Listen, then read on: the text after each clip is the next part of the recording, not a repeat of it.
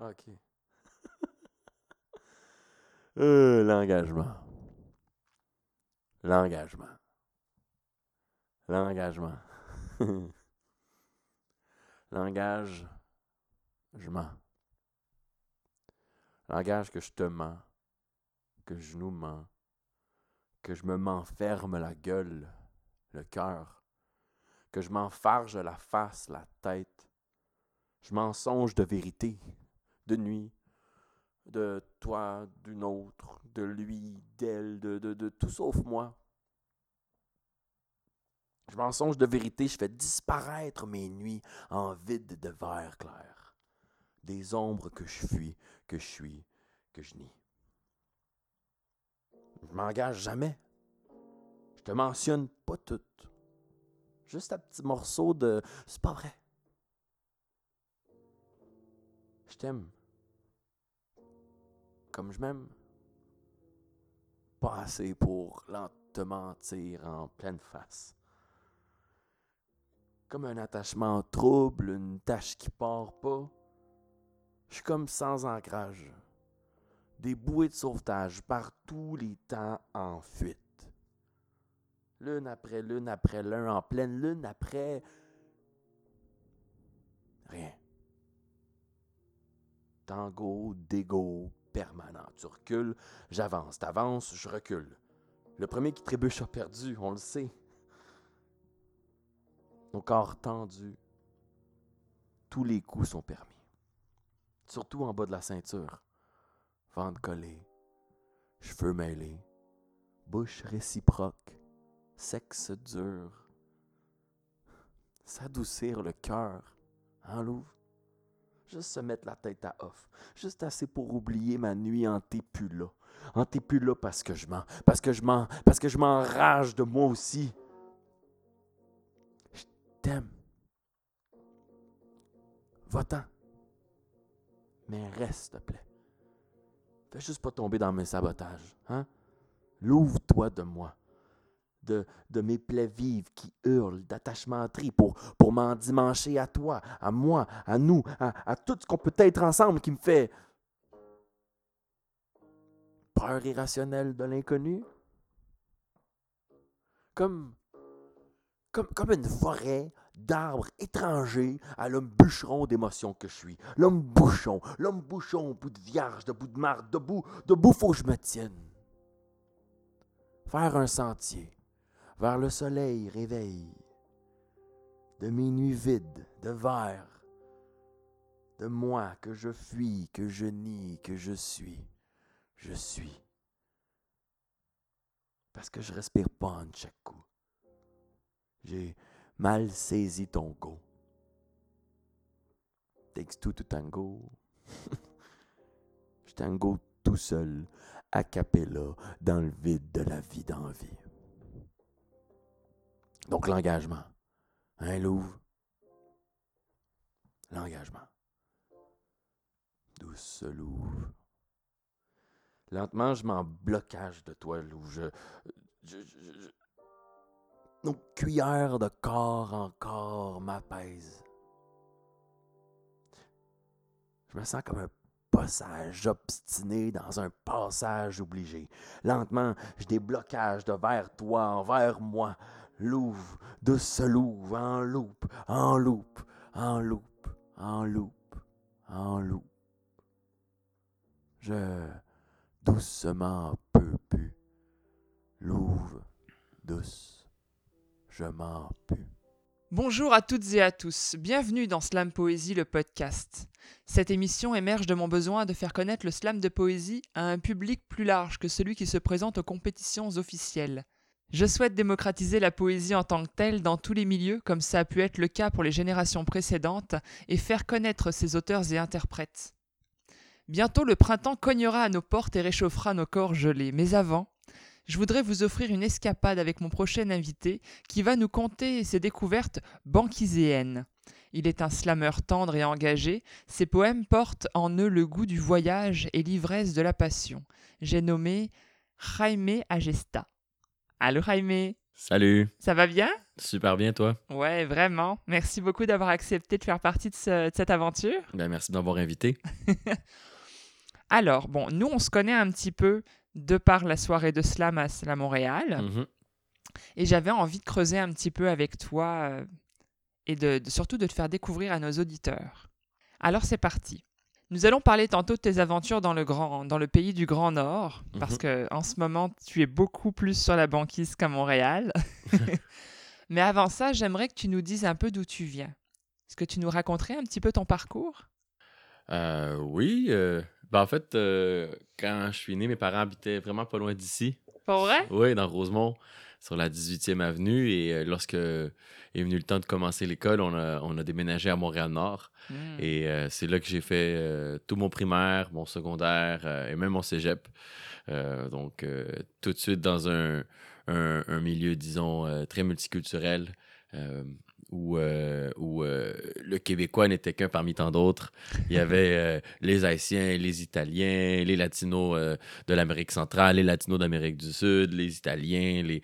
Et, bref, plusieurs pays étaient représentés dans mon environnement social dès l'école primaire. Donc, oui, ça teinte un peu la personne que je suis, étant moi-même fils d'un père uruguayen. De là, le nom à expliquer euh, dès toute rencontre euh, que je peux faire, euh, en expliquant que ça s'écrit comme j'aime, J-A-I-M-E, mais que le J est un H, comme en, en espagnol, comme Juan. Oui, Jaime. C'est- bah oui. ouais, voilà. oui, Donc, c'est euh, vrai qu'il y en a qui t'appellent J'aime ou oui, ou J'aimais, Jamie, Ouais. ou Jay, Jaime. Ils vont avoir plein de tentatives fructueuses ou pas.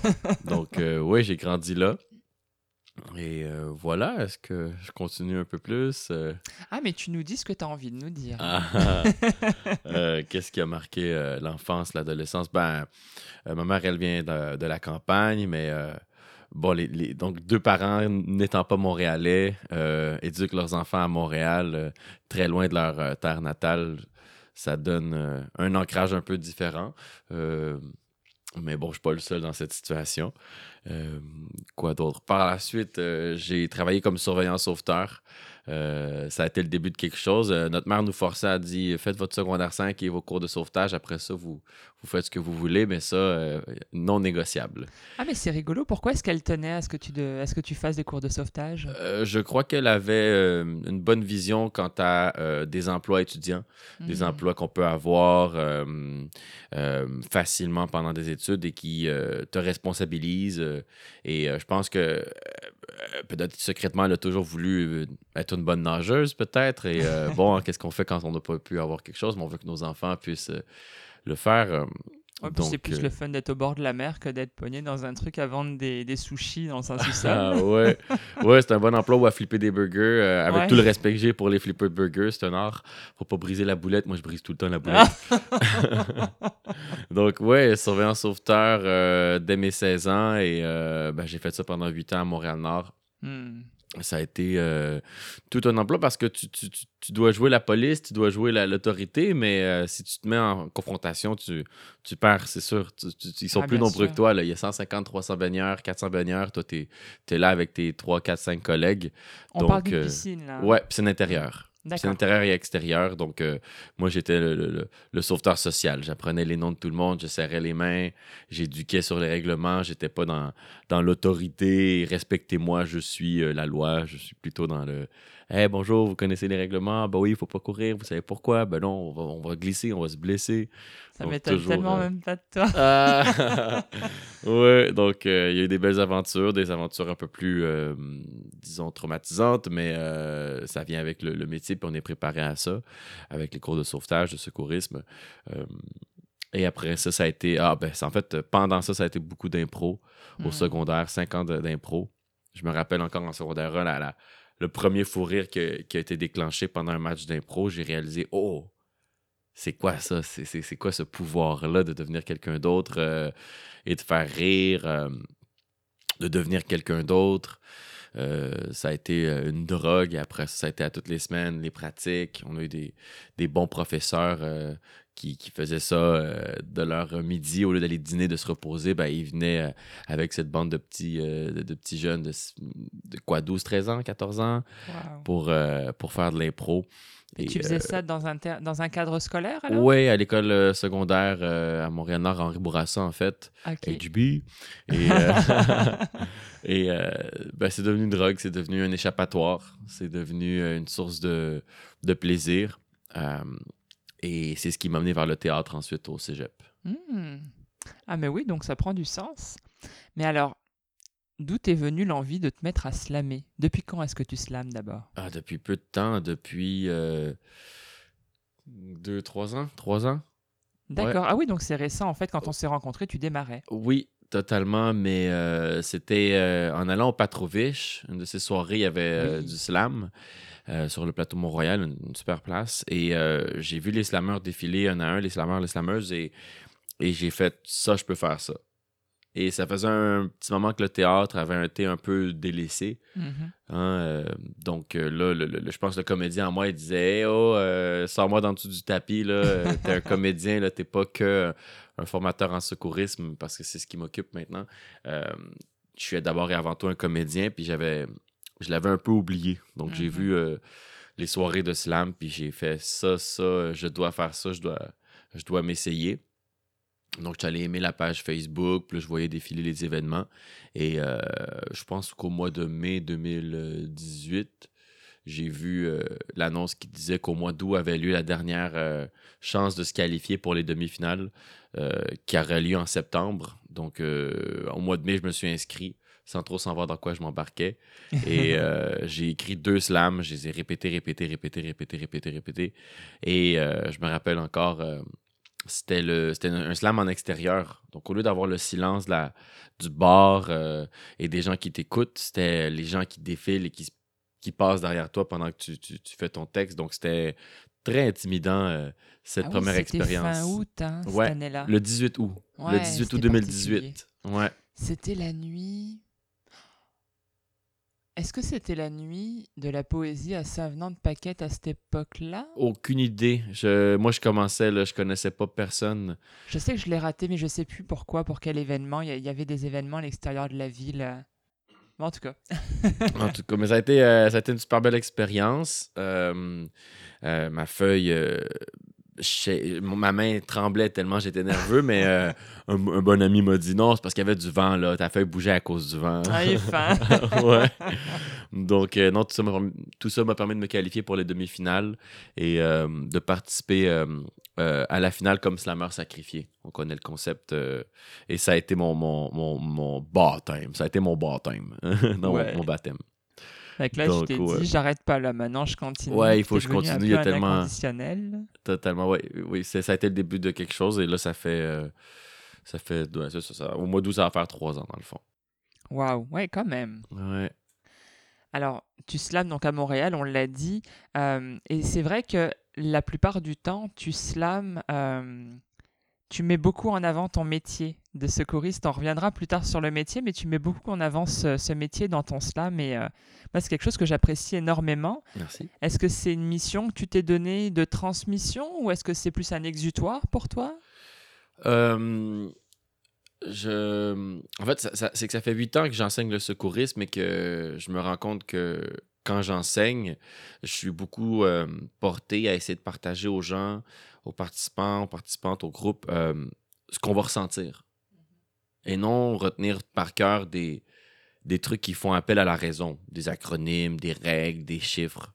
Euh, quand la situation d'urgence se déclenche, c'est votre senti qui va, qui va donner la réponse. Et euh, si on n'est pas près de nos émotions ou si on a tendance à refouler ou à figer lorsqu'on vit des grosses émotions, ben, en situation d'urgence, c'est aussi ce qui va nous arriver. Donc, j'essaie, j'essaie de, de- de- de faire prendre conscience aux, aux participants, aux participantes au groupe que ben, c'est correct d'avoir peur. Puis Mhm. c'est correct de te tromper, puis c'est correct de figer. Maintenant, qu'est-ce que tu fais?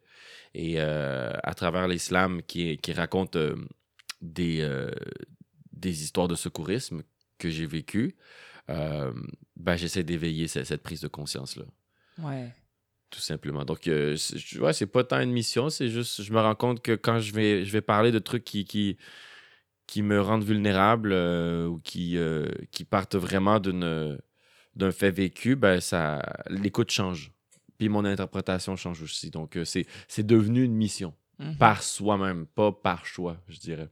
Oui, puis ce que je trouve génial dans, dans le fait que tu parles de secourisme, c'est que tu es face à des situations des fois extraordinaires, mais des situations malgré tout qui peuvent arriver à tout le monde. Mhm. Et c'est là qu'on peut s'identifier et se dire shit, si c'était moi, est-ce que j'aurais, comment est-ce que j'aurais réagi tu sais? Ouais. Donc, euh, je trouve ça, je trouve ça super. C'est une richesse en fait de, de t'avoir parmi la ligue de Slammer. Ah, merci, ben, toi- aussi. Mais Ouais. tout le monde, je trouve, que a sa couleur unique, puis Oui, à apprécier, puis à, ouais, à découvrir. Oui, c'est vrai. Il y a, on a, j'ai pas encore trouvé deux personnes que je pouvais assimiler. Il y en a qui sont parallèles, mais là encore, ils se ressemblent pas exactement. C'est encore des choses. euh, ben, j- c'est un slammer, une personnalité, donc un slam différent. Mhm. Ben, c'est qu'il n'y a toujours, pas une manière de slammer. Il y a autant de manières de slammer qu'il y a de personnes qui vont euh, performer. C'est vrai. Et euh, c'est, c'est- il y en a qui vont préférer des styles de, de slam, disons, un rap a cappella, d'autres vont, préférer- vont préférer de la poésie, d'autres vont préférer des histoires racontées, d'autres vont préférer de, de- de l'interprétation des personnages. Euh,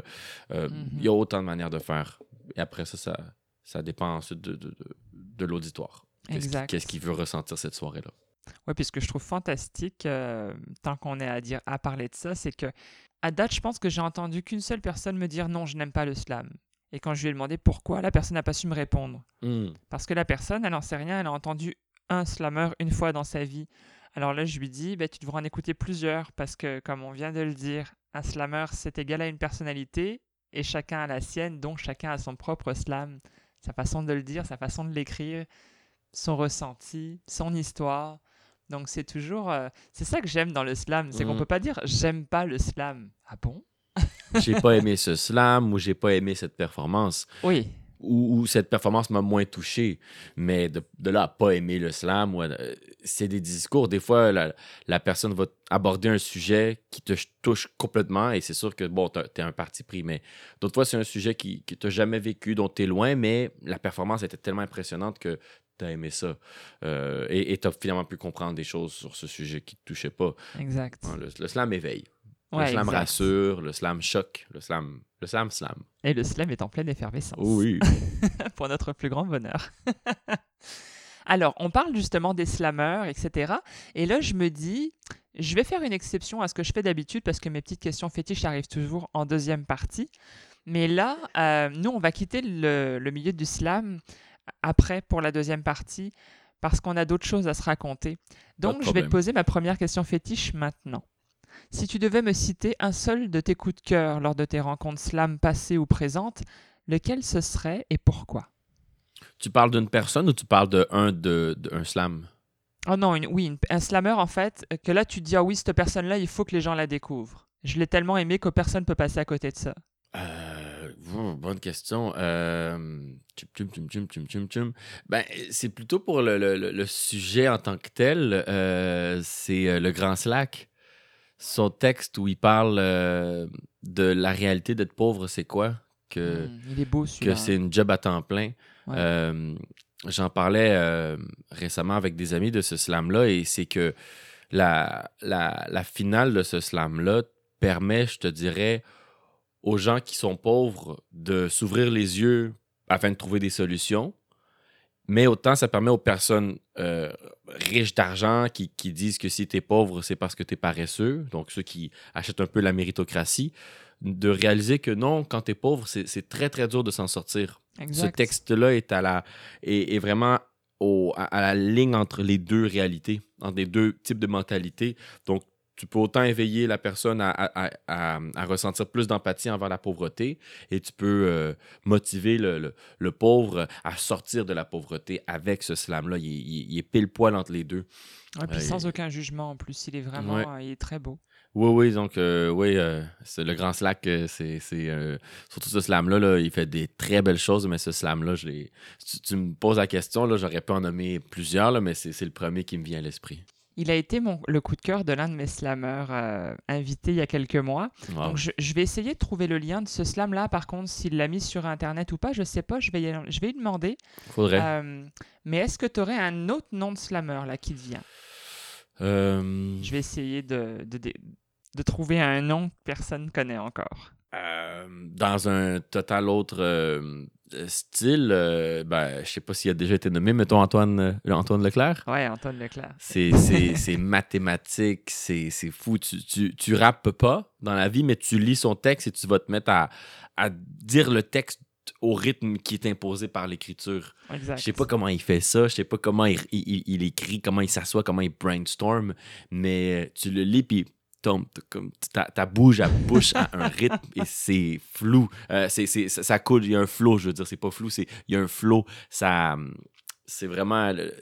Tu aurais beau vouloir donner un autre rythme, le, rythme, le rythme s'impose à toi juste à la lecture. C'est millimétré tant dans la rime que dans le rythme. là, Ouais, les choix bon. des mots, euh, les petits silences qu'il met, euh, là où est-ce qu'il va élever un peu la voix, là où est-ce qu'il va diminuer la voix, c'est c'est ça, c'est c'est carré, puis tu sens pas que c'est répété mille fois, tu sens vraiment que ça part du cœur quand il te le dit, mais bon, le comédien, la comédienne, on sait qu'il a travaillé, mais on le sent pas quand il y a la performance. Donc ouais, le côté très carré, euh, très comme organisé, euh, j'aime beaucoup ça. Ah, bah super. D'ailleurs, on le salue. Ah oui, Et euh, oui, donc je mettrai le lien bah, de Grand Slack aussi, parce qu'il il mérite sa place de coup de cœur. Mais je vais mettre le lien d'Antoine Leclerc parce que je pense qu'il n'a jamais été mentionné. ah oui, Moi, je dis je pense, là, parce que bah, je vais commencer à plus le savoir à un moment donné. Là, on est à notre 19e épisode, va je vite. pense. Ouais, c'est ça, à un moment Mm. donné. je vais pas Sinon, euh, il y avait récemment, il y avait Nora, euh, je me rappelle plus son nom de famille, mais Nora avait euh, Ah, une performance euh, chantée, euh, parler, chanter, poésie, et c'est tu, tu, tu sens que tu embarques dans un univers. Tu Ouais. sens que ça ressemble à rien de ce que tu auras vu avant, puis tu es comme hypnotisé. Et euh, ça, ça, ça parle. J'ai l'impression qu'il y a une partie de mon cerveau comprend, puis une autre partie de mon cerveau doit juste se laisser imprégner puis lâcher prise sur essayer de faire du, du sens puis tout comprendre. Non, je dois me laisser imprégner. C'est un peu comme un spectacle de danse. Essaye pas de tout comprendre. Laisse-toi euh, porter par ce que tu vas ressentir et laisse-toi bercer par ça. C'est, c'est ça qui est beau dans les spectacles de danse. Puis je te dirais que Nora, c'est, c'est slam, ils, ils vont dans ça un peu. C'est, c'est, je trouvais ça très intéressant. Nora, comment tu sais? Nora, euh, euh, je me rappelle plus son nom de famille en fait. Je vais me renseigner auprès de Guillaume parce que je pense qu'il m'a parlé de Nora et je, je l'ai manqué. Ça devait être. euh, C'était au mois de novembre, je crois, sa performance. 2019. Ah mon dieu, je Faudrait devais être voir, là, faudrait voir. Ok, j'en parle à Guillaume. Parce que je suis quasiment sûr que c'est lui qui m'a parlé d'elle il n'y a pas longtemps. Alors, euh, chers auditeurs, n'oubliez pas que quand vous cliquez sur mon site, sur le podcast, vous aurez tous les liens hein, des, des personnes qu'on est en train de citer et d'autres choses dont on, vous- on va vous parler ensuite. Alors, euh, suite à tes débuts à Slam Montréal, tu as aussi fait plusieurs scènes en dehors du- de la compétition de slam. Est-ce que tu veux nous en parler un petit peu? Que, euh, que je suis pas sûr de comprendre la question. as participé à des, à des collectifs spectacles. Là, je pense notamment, tu as performé au Bistrot Le 54. Ah oui, oui, oui, ça c'est le, vieux Jacques qui, euh, qui organisait ça avec, euh, avec euh, ben, lui-même, voulait inviter quatre autres personnes à, à venir faire une soirée de slam. Ça s'est passé le, le, le 20 février, ça s'est passé il y a un an euh, Hey! et, et un jour euh, 2000 2019. Ouais, Parce qu'on enregistre aujourd'hui, on est le 21 février. Voilà. Donc, euh, il, m'avait invité. Il, il a dit Je veux un peu de jeunesse sur cette équipe-là. Euh, J'étais le plus jeune membre. Euh, et j'ai eu la chance de performer, euh, de faire quatre slams. Euh, donc, c'était une première pour moi de pouvoir enchaîner les quatre slams. Euh, donc, euh, deux d'un coup, une petite pause, deux plus tard. Euh, et ça donnait un autre souffle. euh, et ça permettait de découvrir un peu plus le, performeur que, je peux être à, travers mes textes. Donc, euh, ouais, c'est, c'était une super belle expérience au Bistrot Sainte-Catherine. faut donc se préparer puis être capable de s'adapter parce que c'est, c'est pas la même chose qu'au verre-bouteille. On Ben entend non. les cuisiniers, on entend, on entend les, les- les ustensiles sur la table, on entend. euh, Oui, le Bistrot Le 54, c'est moins intime à ce niveau-là. oui, hein, a- totalement. Ouais. Donc, il faut un petit peu plus que tu ailles le porter, puis peut-être même choisir des textes différents, peut-être moins- même, même des textes un, un peu moins intimes. Mhm. Euh, donc, c'est- c'est- c'est c'est très enrichissant que d'aller performer sur d'autres scènes. Euh, moi, j'étais allé à Sherbrooke, par exemple, le Slamest euh, du Québec. Frank Euh, Poole. Ouais, Frank Poole. Donc, euh, c'est c'est une autre ambiance complètement. Le slamès du Québec, c'est Rimouski. hein. Oups, C'est le excusez. slam du tremplin. Le slam du tremplin, voilà, la poussus. Donc, le salut slam- Soliel et Frank, pareil. Oui, donc c'est euh, ça. je- je- J'encourage euh, tous les slammeurs là, euh, des différentes régions du Québec à aller performer ailleurs parce qu'après ça, tu retournes dans tes vieilles pantoufles puis tu es un peu plus à l'aise et tu as plus de concentration à donner à ton interprétation parce que ton cerveau, il, est- il est- il s'est adapté à d'autres choses. Donc c'est très, très, très enrichissant que d'aller à Québec, aller en Outaouais, euh, aller à. Rimouski, aller partout. D'ailleurs, euh, pour la petite, euh, la petite information euh, en primeur, là, j'ai envie de dire, je me suis inscrite, euh, j'ai osé faire une infidélité à Montréal. Je me suis inscrite comme performeuse là, pour le, le 6 mars, donc euh, le, le lendemain là, de la sortie de ce podcast. Je vais, je vais être à Sherbrooke. Ah, ah, ah, c'est- c'est c'est- c'est un beau deux heures de route qui vaut la peine. Ouais, mais je veux que. Frank Poole, il, il me présente. J'adore ce, ce Ah, ben oui, j'osais pas, de oui. Ben, c'est c'est en fait comme le show, c'est c'est la présentation. Je veux dire, j'avais Oui. l'impression que j'avais pas besoin de faire mon slam tellement il m'avait bien présenté. C'est vrai, wow. tu peux juste être là, sourire aux gens, puis ça fait la job. Ah. Mais ça, ça, ça permet de découvrir euh, qu'il y a une pluralité de, de, de, de types de slam, de, de, de, décorum de slam. Et ça, Oh, c'est euh, super. Puis ça te permet, toi, de, de, performer différemment. Exact. Et puis on s'imprègne aussi de nouvelles poésies, hein, parce qu'il y a. Autant on dit chaque slammer a un univers, autant en plus chaque région a un univers de slammer encore différent. C'est assez, euh, c'est assez particulier et hyper jouissif, je trouve. Totalement. Moi, j'ai- euh, bref, il y a- il y a- on va pas faire de hiérarchie. Là. Le but, c'est pas de dire qu'est-ce qui est mieux ou pas, mais ça te permet de découvrir en tout cas, un peu plus euh, ce qui t'habite, ce qui te fait vibrer. Et en tant que slammer, après ça, tu retournes à la table à dessin, à écriture. Je veux dire, euh, quoi que tu peux dessiner pareil quand t'écris. oui. euh, ça te permet de, de- de- de voyager dans des nouvelles zones de toi-même. Mais vraiment. De toute façon, dans la hiérarchie du mieux, j'ai envie de dire que le mieux du mieux, là, ça reste le voyage et la découverte. Mhm. Que la poésie soit toujours gagnante. Je vois la transition là, que tu t'apprêtes à faire, là, on dirait, en parlant de voyage. Non, pas vraiment. Ah, pas là. Ah non, c'est pas là. Ah, ok, c'est pas là. Ok. Non, ça m'arrive d'être spontané des fois, mais d'avoir absolument rien à voir avec le programme que j'ai noté.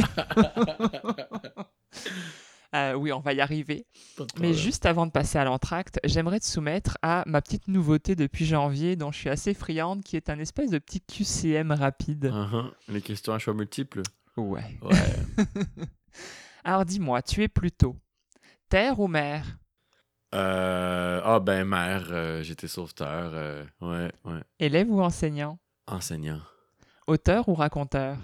Raconteur. Sortie discrète ou entrée fracassante? Entrée fracassante.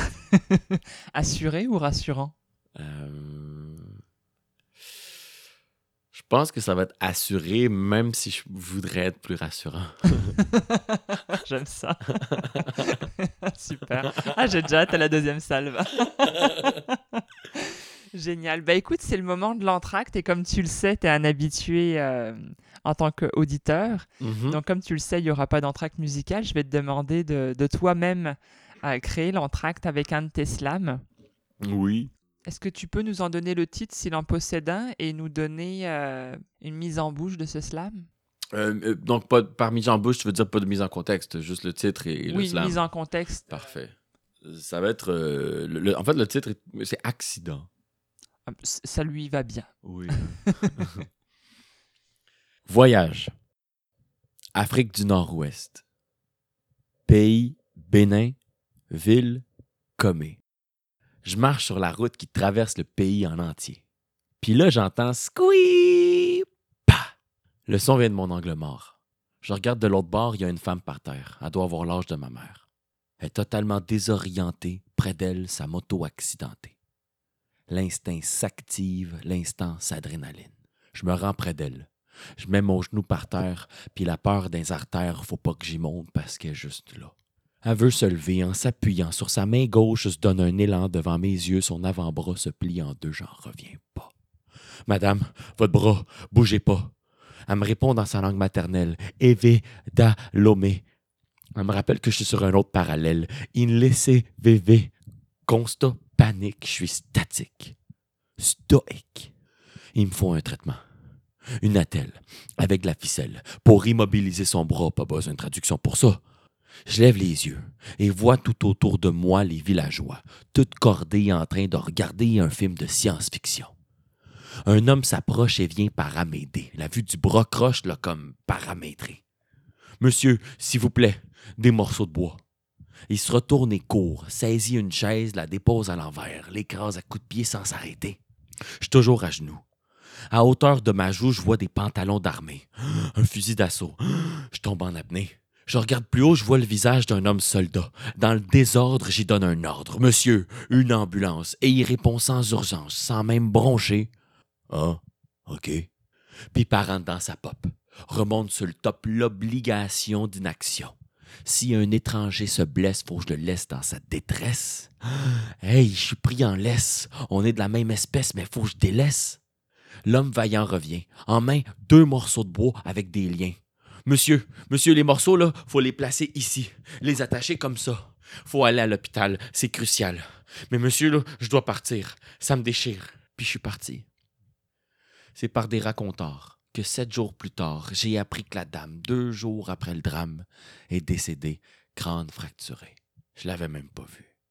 L'essentiel est invisible aux yeux. Hein?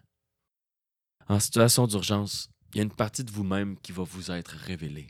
C'est ça qui fait peur. Il y a quelque chose qui, part de ta tête, te traverse le cœur, puis se transforme en action. Aider l'autre. Il n'y a pas de mérite, hein? ça, ça se déclenche comme ta main qui sort du feu. Depuis cette fois-là, je m'efforce toujours de voir au-delà de mes yeux. Malade. c'est sur ce slam-là que je t'ai rencontré. Et euh, il est toujours aussi poignant.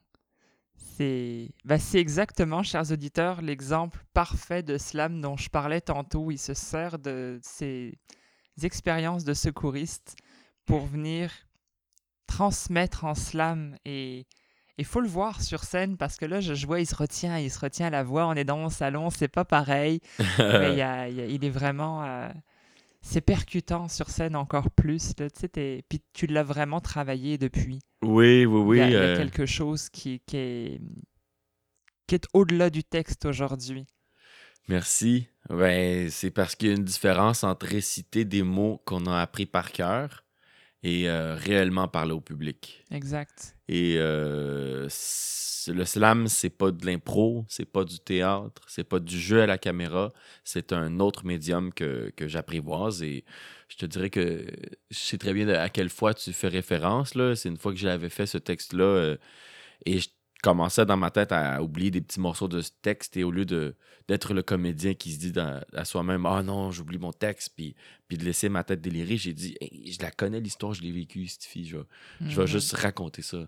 Et euh, le texte n'était donc qu'accessoire à, à l'importance que, que j'accordais à, à raconter cette histoire. Exact. Ouais, tu as retrouvé l'intention de la plume de départ et c'est ça que je trouve magnifique. c'est ce qui me touche le plus dans le slam de toute façon, au-delà du fait que j'accorde beaucoup, beaucoup d'importance à la manière dont la littérature a été appréhendée dans l'écriture du slam. Moi, je suis très, très sensible à l'intention de départ. C'est-à-dire que on le sait si quelqu'un il joue, il est en train de forcer le jeu, puis c'est pas quelque chose, moi, personnellement, qui m'attire. Ce qui m'attire, c'est de me dire Ouais, c'est ça qu'il a ressenti quand il l'a écrit. Ça se voit, il, est transporté par ce qu'il dit en ce moment. Puis, voilà. merci, merci. C'est bien dit. Ouais. ça tombe bien, je l'ai enregistré pour une fois. Oh, tant mieux, parce que j'ai dit la veille. Là. Alors, toi, tu es un slammer au grand cœur, je le disais dans l'intro. Tu nous parles surtout de tes expériences de vie, et pour certaines, elles sont peu communes. On vient de l'entendre. Mais ce dont on n'a pas parlé, c'est de tes aventures hors slam qui sont relativement intéressantes et pour le moins assez extraordinaires pour le commun des mortels, je trouve. En tout cas, tu es le premier que je rencontre à avoir une telle diversité dans son parcours de vie. J'ai lu ton CV. Écoute, d'habitude, je parcours les CV. Là, je l'ai lu attentivement. c'est assez impressionnant.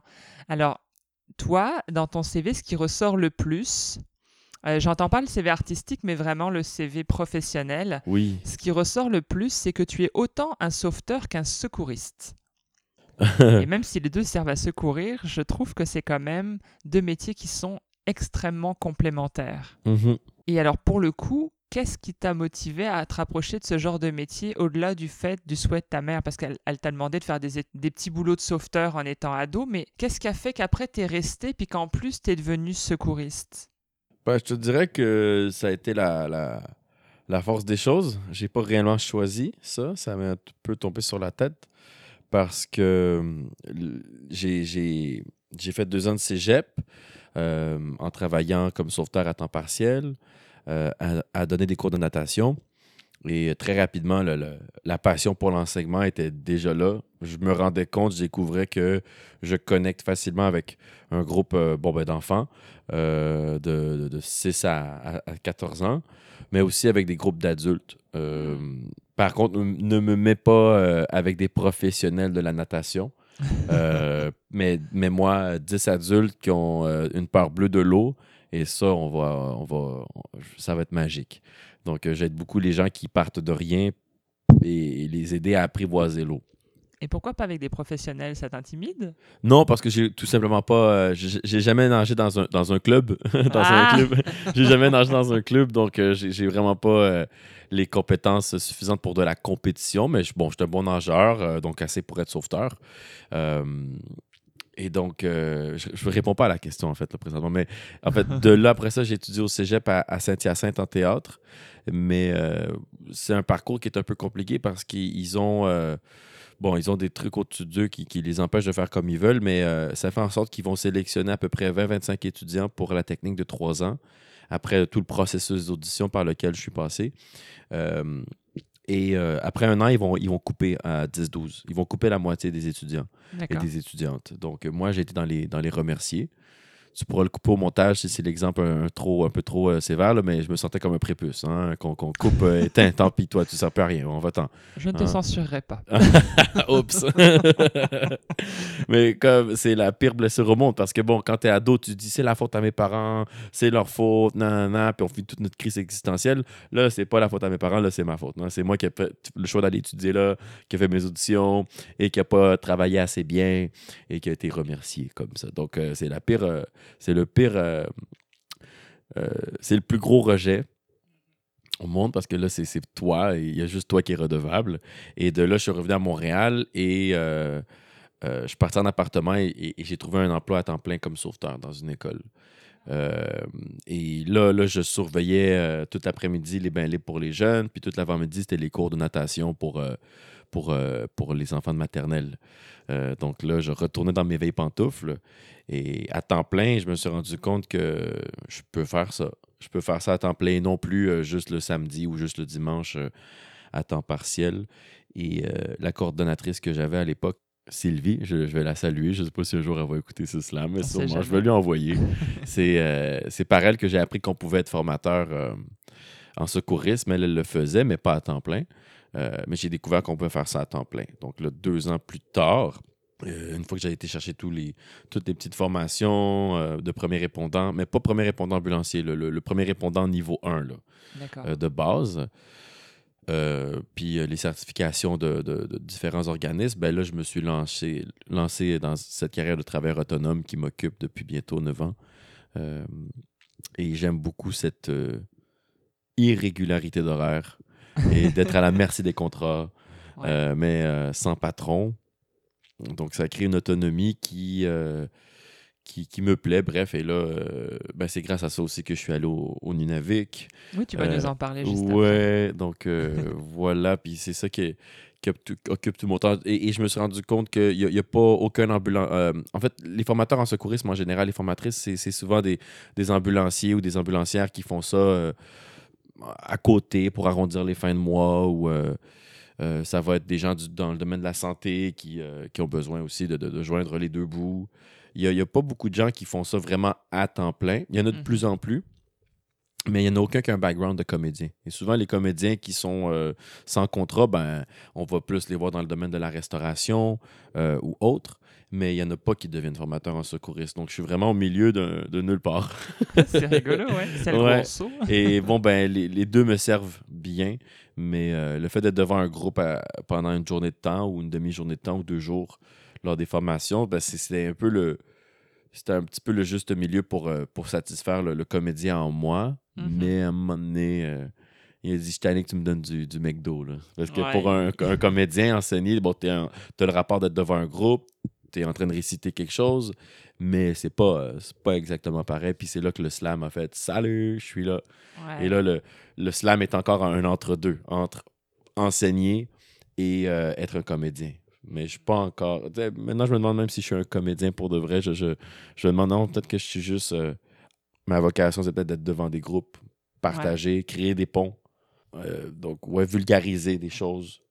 Ouais, puis peut-être qu'un jour, tu écriras carrément toute une pièce de théâtre sur ça, tu sais. Ouais, ben, l'idée de, de- de- créer, monter un spectacle, c'est sûr qu'elle m'habite. Euh, là, c'est juste d'avoir le courage de plonger, mais euh, Mhm. euh, faut, faut juste le faire. ouais.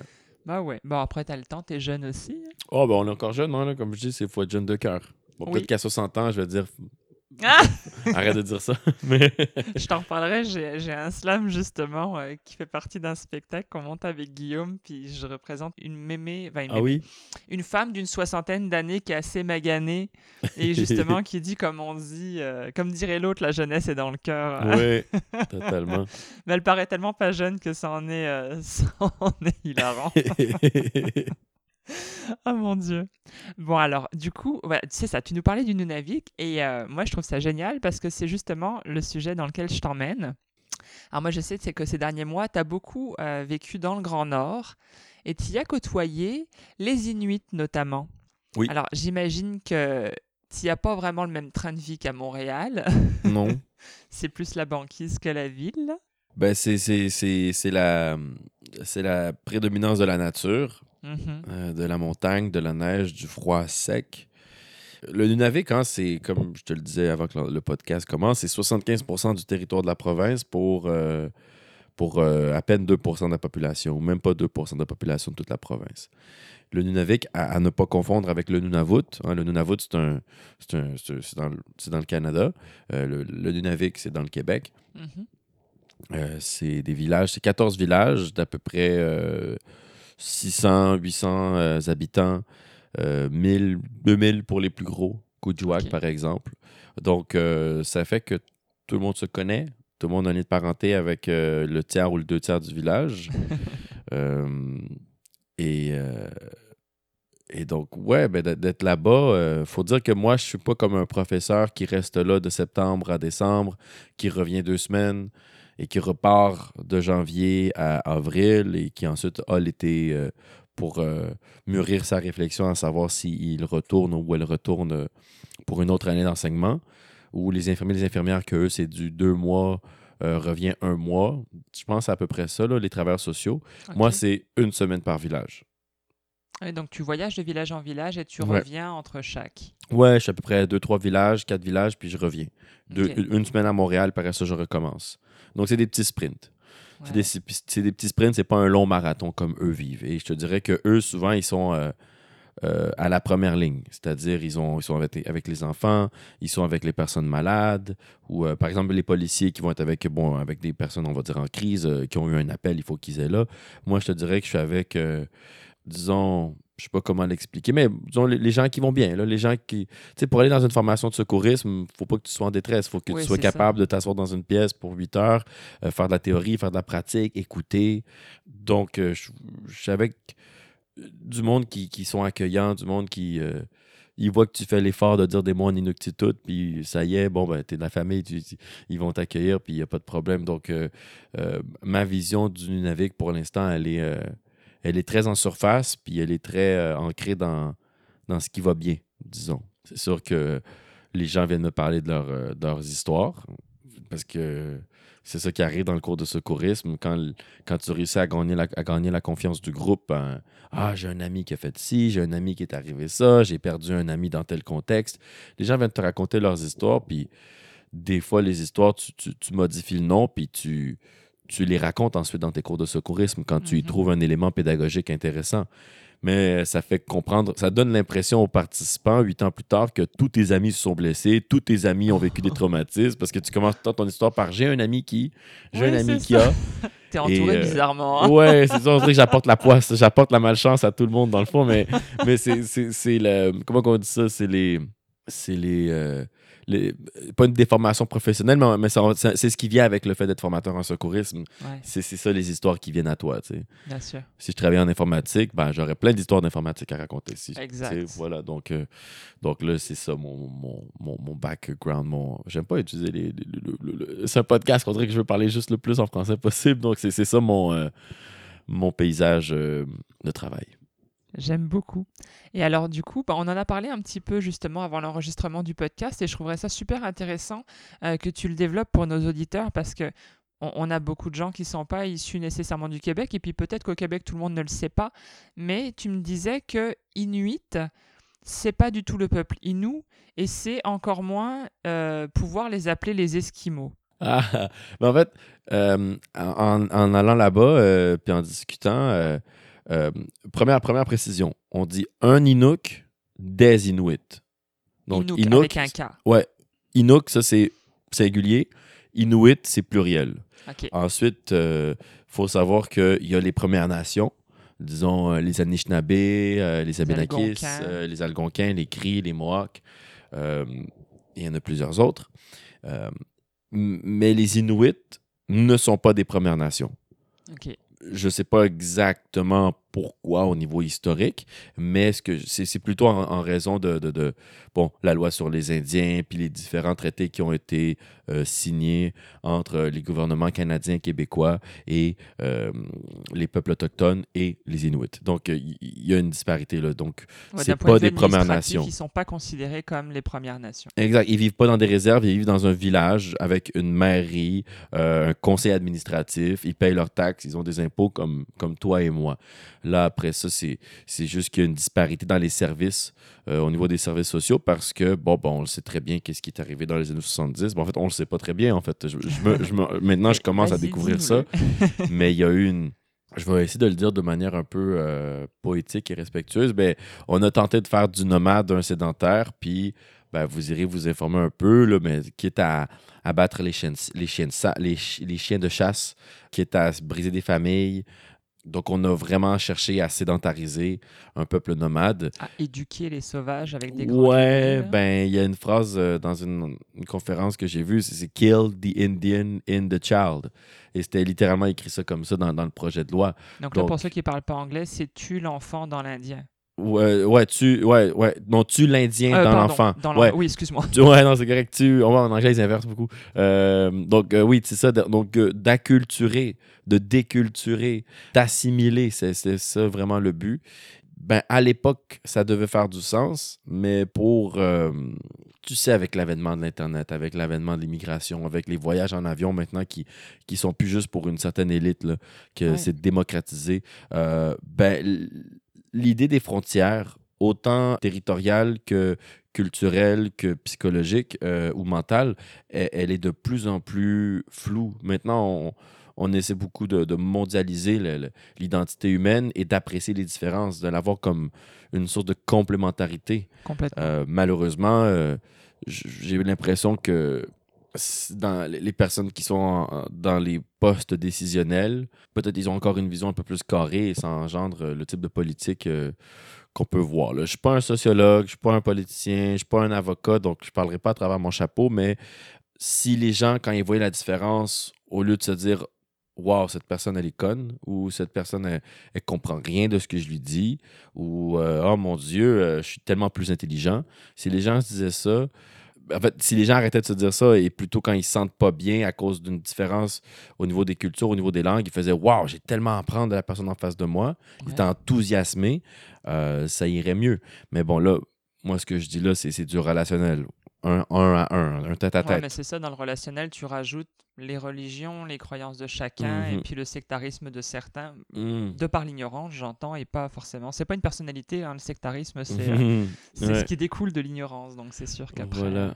Mais c'est sûr que si j'étais dans une position où je devais dès maintenant trouver une solution pour qu'un système de santé fonctionne ou un système judiciaire fonctionne ou un système euh, d'éducation fonctionne, ben là, je serais dans des raccourcis faut, parce que j'ai pas le choix. Il faut que les choses avancent. Donc, euh, je vais euh, tasser de côté un peu les, les considérations des individus pour un espèce de bien commun que je m'imagine. Et ben, donc, donc, je crois que c'est c'est l'indifférence accumulée de plusieurs individus qui crée un, un système qui est discriminatoire euh, ou raciste même. Mais c'est pas les individus eux-mêmes. Bon, ça n'empêche pas qu'il y aura des individus racistes dans une société ou qui vont y aller de préjugés, de stéréotypes et qui vont euh, y adhérer sans, sans se questionner. Mais bref, le Nunavik m'amène beaucoup de questionnements sur euh, ma propre identité, sur l'identité québécoise, sur l'identité canadienne, sur l'immigration, sur euh, les échanges culturels. Donc, euh, je je suis loin d'avoir des réponses, mais pour l'instant, j'ai beaucoup, beaucoup de questions. Ouais. Ouais. Et ben, sûrement que ça va donner un slam à un moment donné, mais j'ai trop la face dedans présentement pour pouvoir ouais. en écrire un slam. Ah, mais t'as écrit quelque chose. écoute, j'ai ma mémoire est floue, mais le. Le, goût du morse. Oui, parce que le goût du morse, là. Alors, la phrase, tu l'as peut-être mieux en tête que moi, très certainement. Tu as dit le goût du morse, c'est un peu. Euh, je vais te Comme retrouver de- le... Ah, c'était quoi? C'était comme se, se rappeler d'être chez. Non, c'est pas se rappeler. T'as fait un parallèle entre le goût du morse, donc le, le fait que que t'allais le manger, Mhm. et que son goût te rappelait que tu n'étais plus chez toi ou quelque chose Ouais. comme ça. Euh, je vais te le retrouver, là. Écoute, cette phrase, moi, je l'ai, euh, je l'ai encore sous la peau, là. C'était vraiment... euh, c'est ce qui m'a le plus marqué de tout ton slam.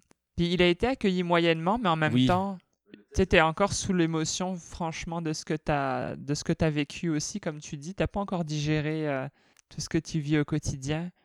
Je retrouve pas la phrase exacte, là, dans le... J'ai le texte devant moi, là, mais euh, c'est parce que le goût du morse. On m'a demandé c'est quoi le goût du morse quand par euh, une publication euh, sur les réseaux sociaux, j'avais dit euh, que j'avais eu la chance de manger de la viande de morse. Et quelqu'un m'a dit c'est quoi le goût du morse? Mais pour moi, répondre à cette question, c'est un peu comme dire c'est quoi le goût d'une pomme? Ah oui. Une pomme, ça goûte la pomme, ça goûte pas la pêche, ça goûte pas la poire, ça goûte sucré. Donc, on peut utiliser des adjectifs, on peut utiliser euh, des négations. Ça goûte pas ceci, ça goûte pas ce, ça. Mais en tant que tel, ça me, ça me dira jamais ce que ça goûte la pomme. Ben, c'est ça. Et, et- et- et c'est là que Ivy est intervenu. Ivy, l'animateur, de, ben, le grand maître de Slam Montréal, euh, il il disait ben, vivement le slam, vivement la poésie, parce que c'est justement à ça que ça sert, de mettre des mots sur ce qui se dit pas. Et donc, de là est venue l'idée du goût du morse et euh, de délirer à partir de là pour euh, raconter mon expérience dans le Nord. Et, ce que j'ai écrit, ben, ça me touche beaucoup que tu me dis que ça t'a touché. Euh, parce que moi, je trouve le texte très sommaire. là. Pour l'instant, ça a été comme go, j'ai écrit quelque chose, brah. Mais, Ah, mais c'est son euh, côté brut de pomme, pour, pour reprendre la pomme, qui m'a qui m'a touché parce que des fois, trop travailler le texte, on en perd le sentiment premier. Tu sais, on parlait de l'intention. Ouais. Autant il y a l'intention de la plume à retrouver quand tu veux le dire, Mhm. autant il y a l'intention du sentiment qu'il faut Mhm. garder pour pouvoir écrire. Total. Et là, euh, certainement que tu vas devoir refaire un peu de réécriture pour que ça devienne un slam intéressant d'un point de vue slam. Uh-huh. Mais la poésie, le goût du voyage est là. Hmm. Et moi, j'ai voyagé avec toi. Merci. Donc c'est vraiment là que c'est vraiment là que le, le point positif se trouve. Et je pense que euh, ce genre de texte devrait être plus courant dans le milieu du slam. Hmm. Parce que je pense, mais après ça, ça n'engage que moi, comme beaucoup de choses que je pense. En fait, comme tout ce que je pense. mais, mais je crois fermement que le slam doit porter la poésie. C'est pas le slam pour dire des choses et porter nécessairement. C'est pas juste le message. Mhm. C'est la poésie qui doit transparaître. Et ce texte-là, aussi brut soit-il, est d'une poésie incroyable. Avoir transposé le goût du morse comme un goût du voyage et un voyage complètement atypique que même pas 2% de la planète entière a fait, tu comprends? Mhm. C'est ça qui transporte. Il y a beaucoup de travail à faire. Euh, j'ai même pas fini ma tournée des 14 villages. J'ai déjà hâte d'y retourner l'an prochain si euh, les étoiles euh, s'alignent. Mhm. Mais euh, il y a tellement beaucoup à découvrir. Puis c'est, je te dirais que on a plus besoin des Inuits que nous, que eux ont besoin de nous. Complètement. Mais Et, je euh, l'élargirais même en général au, au peuple, euh, au Oh, premier Premi- oui, peuple, totalement. Première Nation Inuit de partout pour sur la avoir planète. rencontré les Algonquins et quelques cris euh, en Abitibi là, Mm. ces deux dernières années.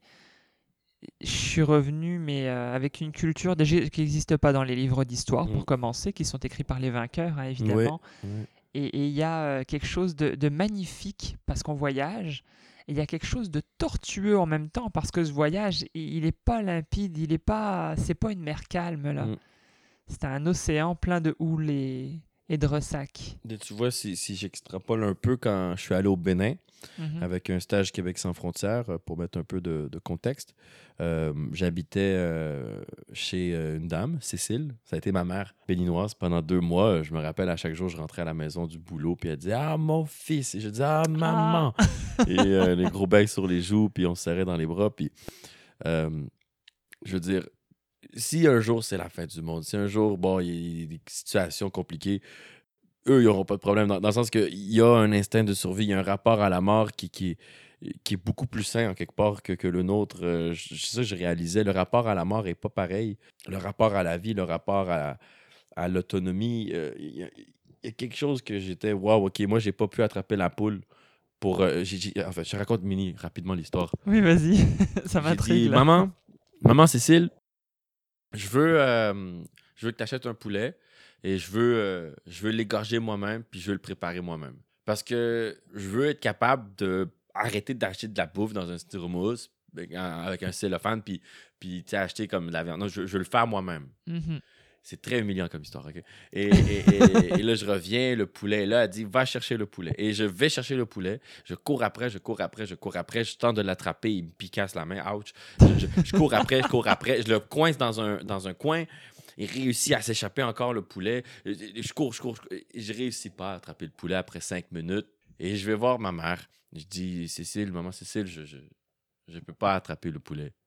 Elle se lève, elle marche, elle me regarde un peu comme si j'étais un bon à rien, avec des yeux protecteurs. Et elle prend le poulet, sans même pas essayer. Elle prend le poulet. On va s'asseoir euh, un, en face de l'autre et, et- et commence à égorger le poulet, laisser le sang sortir. Avant ça, elle avait donné un peu d'eau au poulet pour respecter euh, son, son âme et son passage vers les morts. Et après ça, elle le trempe dans l'eau chaude pour enlever toutes les plumes une à une. Elle l'ouvre, elle enlève tout ce qui n'est pas comestible. Et ensuite, chaque partie du poulet qui va se manger, ben, elle les découpe super bien. Et on continue à parler tout ce temps-là. Moi, je suis fasciné par ce qui, par ce qui se passe, par comment elle le fait aussi simplement. Et elle, elle me parle comme si on écoutait la partie du Canadien à la radio en prenant une bière. Et, et j'ai réalisé à quel point ça faisait partie de son quotidien et à quel point ma réalité, ce que moi je pense être la vie, était complètement déconnecté. Ouais. Je mange du poulet depuis toujours, j'ai jamais vu ça. Et donc, je me rends compte qu'il me manquait une grosse partie de, de l'énigme, de, de- de c'est quoi la vie, pourquoi on est ici, c'est quoi le sens de tout ça. Et je me suis jamais senti aussi petit. Et pourtant, quand je retourne à la maison, à Montréal ou en région, et que là, les gens me parlent de l'Afrique, hein, ce gros pays, ce, non, ce continent avec des, mille- des- plein de pays, plein, plein de langues, plein de différences. Euh, bref, ah oui, l'Afrique, ah, l'Afrique, ah oui, ah, ils sont pauvres, ah oui, l'Afrique. J'ai réalisé à quel point ils étaient encore plus ignorants que moi et ignorants de l'ignorance. Ouais. Et, et, ça fait pas d'eux des mauvaises personnes. Là. Je, je- je- Du tout. c'est- c'est c'est juste le fruit du hasard. C'est un choses. enseignement qu'ils ont pas reçu, tout simplement. Oui, pas- exact. Mais j'étais, waouh, on est déconnecté. On est déconnecté des fois, puis on, on, on s'en rend même pas compte. Puis à quel point on va vouloir euh, se reconnecter. Ouais. Je ne sais pas à quel point on veut vraiment se reconnecter. Mais tu sais, c'est drôle, j'en parlais il y a pas longtemps avec des amis. Je suis en train d'é- d'écrire le roman de ma vie. Et de par le fait, au-delà des souffrances, je me suis rappelé de plein de petits moments clés. Hmm. Et il y a eu ce moment, alors qui fait le- complètement le lien avec ce que tu viens de me raconter, où je suis toute petite, hein, je dois avoir, euh, je sais plus, je dois avoir 9 ans. Et il y a ce village euh, d'Avel, dans le Morvan, à côté du Jura en France. Euh, c'est un tout petit, tout petit village, là. Je ne sais pas combien il y a d'habitants, pour être très honnête. Là, je, je pense que je le fixerai à 200. Là. Il y a cette maison, cet immense jardin qui nous appartiennent. Et je descends dans le village, à l'extérieur du village, et là, il y a une maison, une espèce de corps de ferme, avec une grande cour pleine de cailloux, puis des poules et des coqs qui se baladent là-dedans. Et la mémé de certaines, elle s'appelait et elle demande à son, à son fils, qui est vieux aussi, sacrément vieux pour moi, il doit avoir, euh, je sais pas, 65 ans, tu sais, puis cette mémé-là, elle a au moins 80 ans. Puis elle dit à Roger, euh, cours chercher les poules, tu sais. Puis là, moi, je suis en train de jaser avec elle dans la, dans la véranda. Et elle est en train de m'expliquer qu'on va préparer le repas. Et je fais pas le lien. Je dis pourquoi est-ce qu'il va chercher des poules si on va préparer le repas? Et là, il a attrapé le poulet. Et là, il l'a ramené, il a tordu le cou devant nous. J'étais choqué de voir que la poule était inanimée d'un coup, enfin le poulet en tout cas. Et là, effectivement, elle me jase en y retirant les plumes un petit peu plus euh, strictement ah que ta maman Cécile, mais tu sais, c'est. Puis elle me raconte des affaires, puis moi, je regarde le poulet et je suis mais terrorisé par ce qu'elle est en train de lui faire. Mm. Et c'est que le midi, quand, une fois que j'ai vu toutes les étapes aussi, puis que j'ai senti l'odeur des étapes, mhm. parce que la mort a une odeur, hein, puis l'intérieur d'un intestin aussi, mhm. euh, c'est là que je vois le poulet sortir du four et que je réalise que ce que je mange depuis toujours était vivant, littéralement vivant, et qu'il a porté une émotion, une odeur, un physique, mm. quelque chose d'avant, et il y a eu l'énergie pendant, était spéciale, puis il y a cette énergie après. Avec ce remerciement, elle, elle faisait la prière avant les repas euh, en bonne catholique qu'elle était. Et il y a tout ce processus-là de, comme tu dis, de respecter la vie, de la remercier et de remercier cette espèce d'invisible force qui nous permet d'accéder à cette nourriture qui était offerte, qu'on a choisi de s'offrir parce qu'elle aurait aussi bien pu aller dans le bois puis aller chercher des champignons, j'en sais rien, tu mhm. sais. Donc c'est cette espèce de contraste et, euh, et aujourd'hui, il y, en a qui se sont terrorisés en, disant ah, mon Dieu, mais euh, je ne savais pas qu'un que c'était ça un poulet, je faisais pas le lien entre le poulet de la, comment on appelle mm. ça la petite maison dans la prairie et puis l'espèce d'escalope euh, lisse et flasque qu'on trouve dans les styromousse, tu sais. Mais, mais c'est ça, et il y a beaucoup de gens encore, euh, malheureusement, qui, qui, ne font pas le lien. Hein. Ils comprennent que c'est deux poulets, mais c'est comme euh, Madame et Monsieur Martin qui se sont jamais rencontrés, qui vivent dans deux pays différents. Mm. Il n'y a pas de lien entre les deux, tu sais, en tout cas dans l'esprit des gens. il, faut instruire les gens.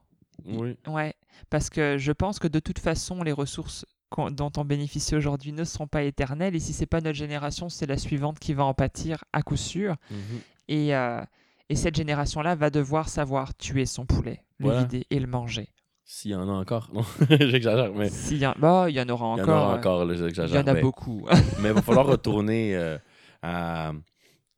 à, quelque chose de beaucoup plus euh, simple. Mais... Ouais, simple et sain. Mais tu sais, l'ego, il n'est pas là-dedans. Hein. L'ego, il est dans tout ce que la... les développements technologiques nous ont permis de développer. Oh, oui. L'ego, il quand tu dois prendre euh, deux heures pour nettoyer tes vêtements à la main, quand tu dois prendre une heure pour préparer le poulet, quand tu dois prendre euh, une heure, deux heures pour aller cueillir au champ, euh, l'ego n'a pas le temps de, se placer de la même manière et pour les mêmes puis le rapport temporel est complètement différent. C'est plus une demi-heure chez Métro, c'est deux heures dans la cuisine entre la grange et, mm. et, le four. Là. Oui, la transmission des connaissances, elle, se perd un peu. Exact. Mais bon, là, je, pense qu'on on referait le podcast dans cinq ans, puis, puis j'aurais une autre compréhension des choses. le rendez-vous est hein. pris. Ah. non, je serais très curieuse de savoir à comment ça a évolué d'ici même de trois ans. Quand tu auras fait plusieurs voyages là-bas. Ouais. Euh, alors attends, parce que je suis un peu perdu, du coup on a beaucoup... Euh, on... a divagué, on a divagué un peu. On a divagué un peu. En France, beaucoup de gens appellent les Inuits des Esquimaux. Mhm. Est-ce que tu saurais nous dire pourquoi c'est pas bien? Je ne sais pas en fait exactement si c'est pas bien.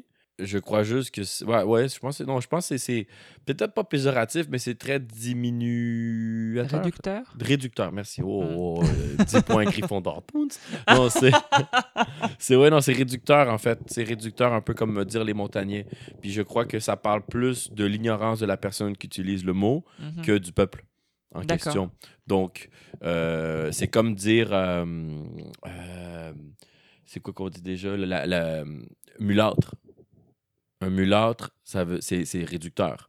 Parce que ça fait référence à la mule qui est euh, le, le mélange entre un âne et un cheval. Oui, exact. Et, et donc, ça peut pas se reproduire, ça fait juste être là, puis ça, c'est pas une, euh, disons, l'animal suprême de la biologie, donc on, on le sait, puis bon, une mule, tu sais, ah, il est mulâtre.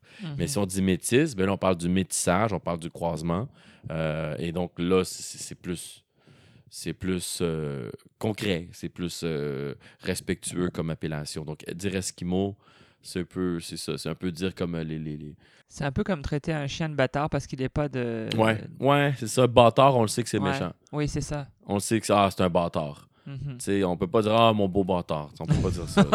Ça. Ça fait pas ça. À, à moins d'avoir un petit dysfonctionnement. exact. Donc, donc, Esquimau, c'est un peu ça. C'est dans la même catégorie de mots et, et ça décrit plus l'ignorance de la personne qui le dit ouais. que, que la richesse de la culture qu'il y a devant eux.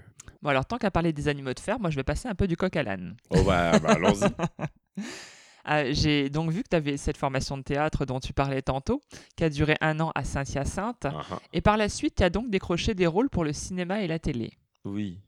Alors, moi, ça, ça me transporte, là, ça me passionne et je me demandais, comment est-ce que tu as décroché ces rôles? Est-ce que tu as passé des castings ou est-ce que c'est par le biais de l'école de théâtre ça a facilité ton chemin? Ben, en fait, je, je sais que pour euh, le, le rôle dans La Marraine, parce que ça a pas mal été ça le, le- le- le plus gros rôle, il y avait. euh, euh, je sais qu'ils avaient fait toutes les agences de casting, ils, cher- ils recherchaient un acteur qui parle espagnol et tout, et euh, ils trouvaient pas l'acteur qu'il leur fallait, et donc euh, à ce moment-là, ben, j'ai été mis en contact par une agence avec le casting, et ben, j'ai pu avoir une audition, puis ça a bien marché. J'ai été pris, mais c'était très intimidant comme expérience parce que j'arrivais du théâtre, de l'impro. Après Saint-Hyacinthe, j'avais pas vraiment fait grand-chose à part... euh, ben, côté comédien, j'avais pas fait rien du tout. Donc là, je suis euh, embarqué sur cette expérience euh, de, tournage où, où comme comédien, comment dire, quand tu as de l'impro, quand tu as du théâtre, tu as, une réponse directe du public, puis tu le sens. Il y a une interaction, il y a quelque chose d'énergique qui circule et ça, ça, te, ça te porte. Mais au cinéma, euh, ou euh, ben, pas au cinéma, mais euh, en série, quand tu tournes une série, l'éclairagiste fait son travail, les, personnes au son font leur travail, les- le CCM, donc coiffure, costume, maquillage, ils, sont, ils font leur truc. Et, tout le monde est un peu dans sa bulle, mais c'est de la relation d'aide. Tout le monde doit s'entraider. C'est un travail d'équipe. Mais tout le monde travaille un peu de son côté et, et en tant que comédien aussi. Ouais, Mais t'as pas de réaction immédiate. Exact. T'as là. aucun retour. Et si on ne vient pas Ouais. te parler, ça veut dire que ben, ce que tu as fait était bon? Ou que tu es une cause perdue. Hein, tu sais, tu le sais pas. Puis aussi, ce que tu comprends pas, c'est que en post-prod, hein, ils vont s'asseoir puis ils vont tout faire le montage et ils vont garder que le meilleur. Puis donc, ça, j'en avais aucune connaissance. J'étais un peu laissé à moi-même. J'aurais pu faire preuve de plus d'humilité et d'aller chercher de l'aide avant pour Mhm. vraiment bien euh, me préparer. Mais euh, j'étais- un peu. euh, bon, ben, si ça marche en audition, je vais continuer comme ça. Donc, ça n'a pas été une expérience. euh, euh, comment dire Ça a été une super expérience, mais ça n'a pas la- été l'expérience la plus agréable. C'était découvrir un métier en le faisant. Donc, c'est Ouais, tu marches un peu sur des œufs au fur et à mesure. hein. et, et quand tu sais que bon, il y a- il y, a énormément d'argent qui est impliqué là-dedans, Mhm. et euh, t'as une répétition, tu fais ta scène une fois, puis après ça, tout de suite, on l'a fait en enregistrement. Ah Donc, oui. c'est pas comme si tu avais le temps d'intégrer. Puis...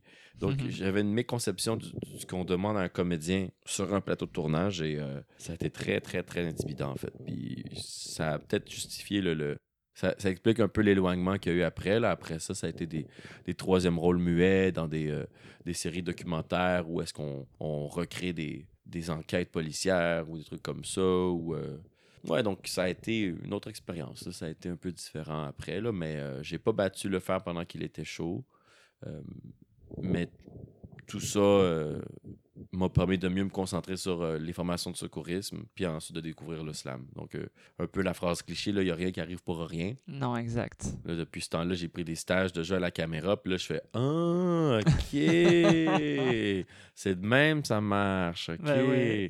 Et j'aurais, euh, si j'avais la petite machine pour retourner dans le temps, j'aurais fait beaucoup de préparation avant d'arriver sur ce plateau de tournage. Mm. Mais là, il n'y a rien qui t'empêche avec le temps et puis les nouvelles expériences, justement, de retenter ta, ta chance et puis de dire Je suis préparé maintenant, on peut y aller. Oui, ben, c'est de se faire un démo de jeu, un démo de voix, de prendre des nouvelles photos, d'aller serrer des mains, de te faire voir, de, de, de te faire un autogéré, de, si tu as les sous, euh, de toi-même faire ton premier film, puis Mhm. go, tu sais, de plonger, qui t'endetter un peu. Parce que jamais on va te caster dans ce que toi tu veux faire. On va toujours te caster dans, dans ce que toi l'air. Ouais, c'est Donc, ça. t'as beau avoir le cœur le plus tendre, si t'as l'air d'un d'un malfrat, si t'as l'air d'un méchant, ben tu vas te faire caster comme un méchant. Si t'es euh, si t'as l'air d'un- d'une personne très douce, même si toi t'as une grande violence en dedans de toi, ben on va toujours te caster pour des, des personnages plus doux. Donc, si tu veux écrire euh, ta propre histoire, ben c'est à toi, à toi de la monter. tu sais. D'ailleurs, dans la majorité des rôles, euh, des, des grands rôles, les acteurs ont, c'est ça, toujours un peu le même stéréotype de personnage. euh, Mhm. Celui qui joue le méchant joue quasiment toujours le méchant. Ouais. Celui qui joue le gentil, c'est toujours quasiment le gentil. Mais il y a euh. plein de raisons qui expliquent ça. Là. euh, les codes d'écoute, les billets vendus, euh, puis Ouais. aussi le, le- le 50% du travail, c'est le casting. Si on, tu, tu mets tes bons comédiens, tes bonnes comédiennes dans le bon rôle, le réalisateur peut ensuite beaucoup plus se concentrer sur tout le reste de son travail Mhm. euh, ou la réalisatrice. Donc, c'est c'est pas juste. C'est pas aussi simple qu'on peut le penser. Là, mais euh, ça fait son affaire. Bon, tu as besoin de ton macho, tu penses à tel comédien. Tu as besoin de la grande dame, tu penses à telle comédienne. Donc, euh, tu sais, on a tout un peu ça. Euh, et ça, ça, ça peut être très limitant, mais aussi très stabilisant. Donc, c'est un bien pour un mal, un mal pour un bien. Ok. On repasse du coq à l'âne. Moi, je te dis, là, ton CV, euh, c'est les montagnes russes. il, est dur à- il était dur à faire le CV. Là. À chaque fois, comme bon. Mais il est bien organisé. Bravo. Tant mieux. Ah, ben, tant mieux si, si. Bon, ça m'encourage. Puis alors, toi, t'as fait de la boxe. Bah oui, mais. c'est comme quoi? entraînement, euh, comme entraînement pour euh, me remettre en forme. D'accord. T'as pas fait de, de boxe au niveau professionnel Non, euh, non, non, non, non, c'était les deux, trois fois par semaine pendant plusieurs mois pour euh, me remettre en forme après, euh, après une séparation. Ah. Donc, on a été, re- on a été canaliser l'énergie. Et Oui, euh, c'est bon mieux pour de la taper sur des sables de frappe que de frapper sur des murs. Bon, peut-être que là, j'ai réussi à me trouver une commandite pour de la boxe, là, mais pour de vrai, tu sors de ces cours-là, puis amène-en des problèmes, le go, le mode, mode régler tout de suite. C'est ça, que la- ça que ça donne comme feeling. Puis souvent, le, le stéréotype, c'est que ah, tu dois avoir beaucoup de violence en toi, mais pour de vrai, quand tu es là, tu penses pas à ce qui te met en colère ou à ce qui, ce t'a blessé dans la vie. Tu penses à ta technique, tu penses à ton mouvement, tu penses à ton corps, tu penses à découper euh, euh, chaque mouvement pour ensuite gagner en fluidité, euh, en rapidité, en force. Donc, c'est vraiment de la technique. Puis, pendant une heure, une heure trente, il n'y a que toi, puis tes mains, il n'y a que toi, puis ton corps, il y a- puis l'autre personne devant toi qui t'aide à t'entraîner. Tu n'es pas en train de dire Ah, mon ex, ah, euh, mon patron, ah, euh, mes parents. Tu n'es pas là-dedans. Tu es, vraiment dans ta respiration. Puis, bon, ben, on le sait, ça crée euh, des bonnes choses dans ton corps. Tu es détendu, tu es joyeux. donc, Ouais, c'est plus sain de penser comme ça Ouais, ouais, ouais, ouais, que totalement. boxer le visage de quelqu'un qui- t'en Non, c'est ça, sinon t'es en tension. là. Le, le but, c'est d'être dans le tonus, l'effort dans la détente. Donc, euh, ouais, pour, c'est- ça a été pour ça la boxe. Énorme. Ben, en tout cas, t'as l'air d'avoir une bonne force physique, une bonne euh, santé physique, pardon. Ah, ça peut être mieux, ça peut être mieux. Ça fait... ben, il va falloir que ça reste parce que t'es quand même prof de secourisme. Ouais, voilà, ben ouais. je- je- ouais, bon, c'est pas tous les, c'est pas tous les formateurs, les formatrices que j'ai vus qui avaient l'air en forme. Mais bon, C'est vrai. mais c'est comme dans tous les métiers. hein. Ouais, j'avoue. Il y a de tout. euh, il faut de tout pour faire un monde. Alors, on va passer par une nouvelle série de QCM. Moi, je les adore, ces petits moments-là. Uh-huh. T'es plutôt baguette ou pain de mie? Ah, mais, ah, mais là, ça, c'est, ça dépend ce que tu manges avec. Là. Euh, mais si j'avais à faire un choix pour tout le reste de ma vie, je pense que ce serait la baguette. Stylo ou ordinateur? Ah, c'est stylo. Vegan ou viandard? Euh, vegan à temps partiel? Ville ou grands espaces? Ouh, le Nunavik me fait euh, hésiter sur cette réponse. Je pense que je vais toujours rester un gars de ville Mhm. parce que je suis né euh, ici, j'ai des- j'ai grandi en ville, mais euh, le Nunavik me fait aimer euh, les grands espaces et la, et la campagne. Donc, euh, euh, repose-moi la question dans cinq ans, puis ça risque d'être la, la campagne, mais pour l'instant, c'est encore la ville. Ça marche. Thé ou café? Oh, café. Proche des enfants, des adultes ou les deux? Je suis caméléon, hein, comme formateur. euh, je suis avec euh, euh, je vais le dire en, en cliché, là, mais si j'étais avec une, col bleu, une gang de col bleu, mon niveau de langage va s'adapter. Mais si tout d'un coup, je suis avec juste des personnes qui travaillent dans un bureau, veston cravate, talons hauts, ben, je vais, je vais changer un peu le style d'enseignement. Donc, caméléon, là-dessus, cette question, ça dépend avec qui je suis. Terrestre ou extraterrestre? Ouh! ah, je suis terrestre. Ouais, ouais, je suis terrestre. Euh, par contre, je suis verso, ascendant verso, donc je suis euh, aérien, euh, pas possible. Donc, donc euh, terrestre, mais très aérien. Alors, la dernière question, c'est plus parce que j'ai adoré l'écrire. Je pense que je connais ma réponse. Service à la personne ou au service de personne? Pourriez-vous définir la différence entre les deux? Est-ce que tu es pour le service à la personne ou est-ce que tu es au service de personne? Oh! Ah, ben, je suis dans le service aux, aux- aux personnes à travers Ben oui. l'information. Ouais. Mais j'avais adoré l'écrire, je me suis dit, oh, je vais la laisser. Parce que moi, je dans le service de personnes, genre, je, je- je livre une personne d'un point A à un point B, là, je suis chauffeur. Ah, j'avais pas vu ça comme Le ça. service de personnes, bon, ben, ou. euh, je- j'avais un comme. Uber. oh, oh, euh, ouais, ouais c'est un Uber ou un taxi. Ou... Ouais, c'est ça. Je- Peut-être que j'ai trop pensé sur cette question, en fait. Non, mais c'est bien parce que ça ouvre des perspectives, tu vois. Moi, j'avais pas pensé comme ça.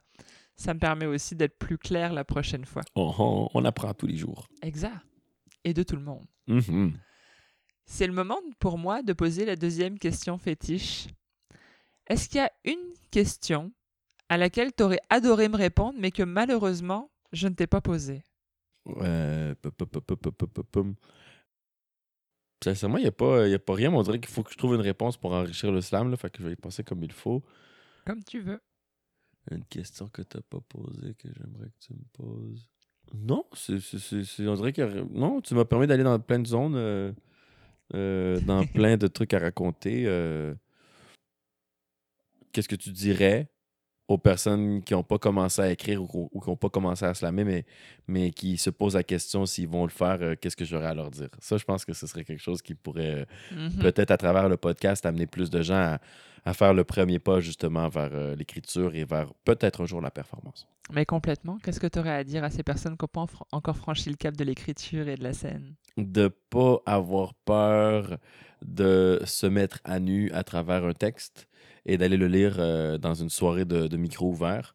Le slam, c'est peut-être un peu stressant à cause des notes et tout, euh, puis du contexte de compétition amicale.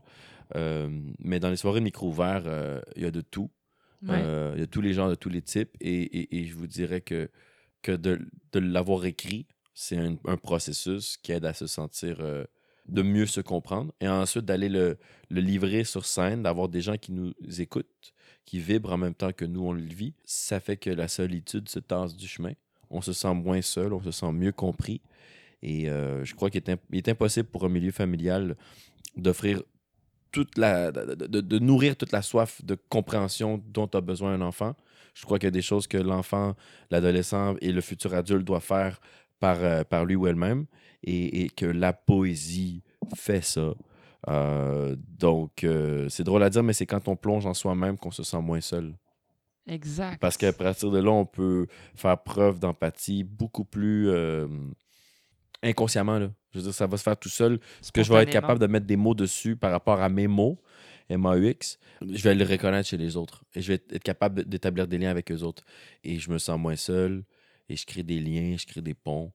Euh, et c'est le début de quelque chose. C'est le début vers une guérison. C'est le début vers la meilleure version de soi-même Mhm. que j'espère que tout le monde aspire à devenir la meilleure version de soi-même. Donc, euh, commencer à écrire et à aller rester en public, même si on a une peur bleue de parler en public, euh, c'est le début de quelque chose de grand. Complètement. Donc, voilà.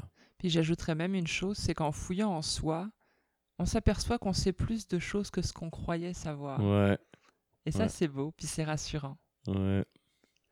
Ah, bah écoute, merci. Moi, je suis contente que tu m'aies aidé à te poser cette dernière question.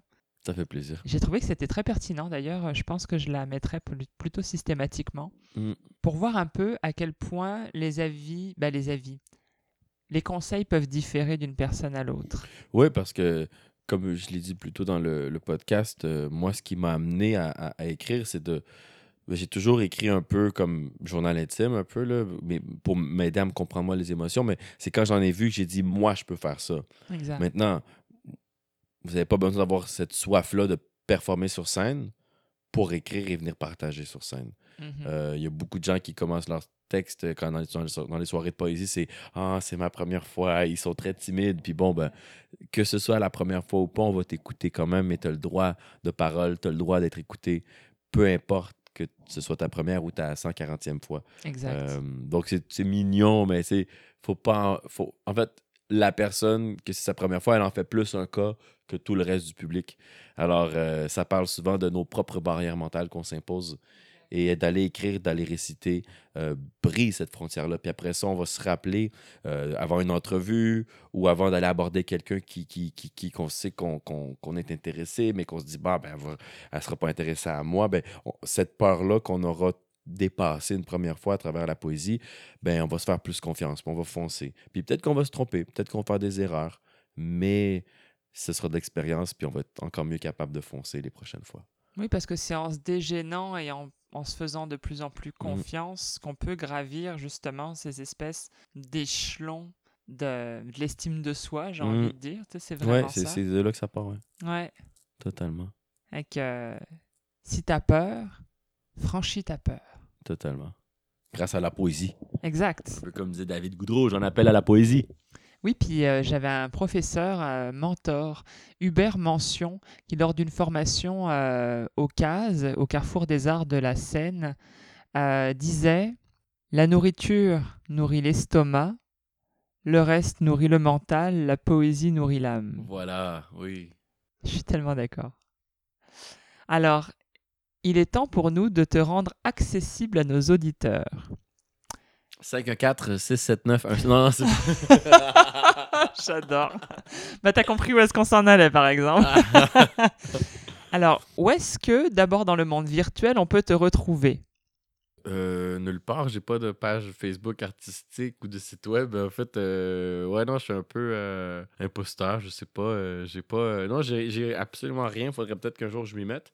Est-ce que sur le compte Facebook, on peut t'importuner ou pas? Ben oui, on peut m'écrire sur Facebook. euh, À Jaime Agesta ouais, J-A-I-M-E-A-G-E-S-T-A. Ouais, Exact. ouais, je suis pas. Euh, Instagram, euh, non, non j'ai pas Instagram. non. juste Facebook. Ouais, ouais, ouais, ouais. Mais c'est déjà très bien. Il y a au moins un point de ralliement. Oui, exact. Est-ce qu'il y a euh, une soirée que tu as prévue prochainement pour ceux qui veulent te rencontrer en Euh, personne ben, euh, 29, ben, ça va être publié quand, là, le, le podcast? On Le le sait 5 pas encore. de chaque mois. Le 5 de chaque mois. Le Euh, 5 mars. Ok, euh, ben ça va aller à la demi-finale de Slam Montréal euh, 2020 euh, du mois de mai. Ok, Ouais. au mois de mai. Donc au mois de mai, le deuxième lundi du mois, si tu veux rencontrer Jaime Agesta, tu viens au Vert Bouteille à partir de 20h et non seulement tu auras la chance de le voir sur scène, mais en plus tu pourras même lui piquer une jazette à Mhm. l'entracte ou à la fin de la soirée. C'est le 11 mai, je viens de vérifier. Le 11 mai. Yeah, super. Ouais. T'es plus efficace que moi. Moi, j'ai toujours qu'un mois d'avance. Ouais. Donc le 11 mai. ouais. Alors, chers auditeurs, voici le temps pour moi euh, de vous annoncer les dates à ne surtout pas manquer en mars au Québec. Le 6 mars, Slam du tremplin animé par l'excellent Frank Poole à 20h à la salle du tremplin de Sherbrooke. Et je vous le rappelle, moi, j'y serai, j'y suis inscrite. Le 9 mars, Slam Montréal animé par notre maestro Ivy à 20h au Vert Bouteille. Le 9 mars également, Slam Est du Québec spécial femmes animé par Soliel Perrault et Marily Bilodeau à 20h au Bien le Malte à Rimouski. Le 10 mars, Slam Rivière du Loup à 21h au Café du Clocher. Le 12 mars, Slack Saint-Jean, 19h au Vieux Couvent de Saint-Prime. Le 17 mars, Slam Québec, animé par André Marceau à 20h à la Maison de la littérature de Québec. Le 24 mars, une chic soirée de poésie animée par Annick Martel à 20h au Bar à Piton. Le 30 mars, Slam spécial diversité culturelle animé par Soliel Perrault et Marélie Bilodeau, toujours à 20h et toujours au bien le Malte de Rimouski. Pour la petite information supplémentaire, des limbes à la surface qui a été prévu le 7 mars prochain à Saint-Jean-sur-Richelieu est annulé. Donc surtout si vous vouliez vous présenter à l'improviste, ne le faites pas. Vous seriez bien déçu de vous retrouver devant une porte fermée. Le spectacle se refait une beauté avec de nouvelles collaborations. Je vous en dirai bientôt plus sur les réseaux sociaux et dans le prochain podcast. N'hésitez pas à continuer de me suivre. Pour celles et ceux qui habitent dans le coin de Trois-Rivières et Québec, je présenterai donc mon show des limbes à la surface à 20h au restaurant du café, préférablement arrivé pour souper un peu plus tôt que le spectacle. Guillaume Goyer sera en première partie du show pour un plaisir doublé. Ce sera donc le 2 mai, vous avez un petit peu le temps, mais vous pouvez déjà réserver vos billets qui sont en vente en ligne depuis mon site lemofficiel.com.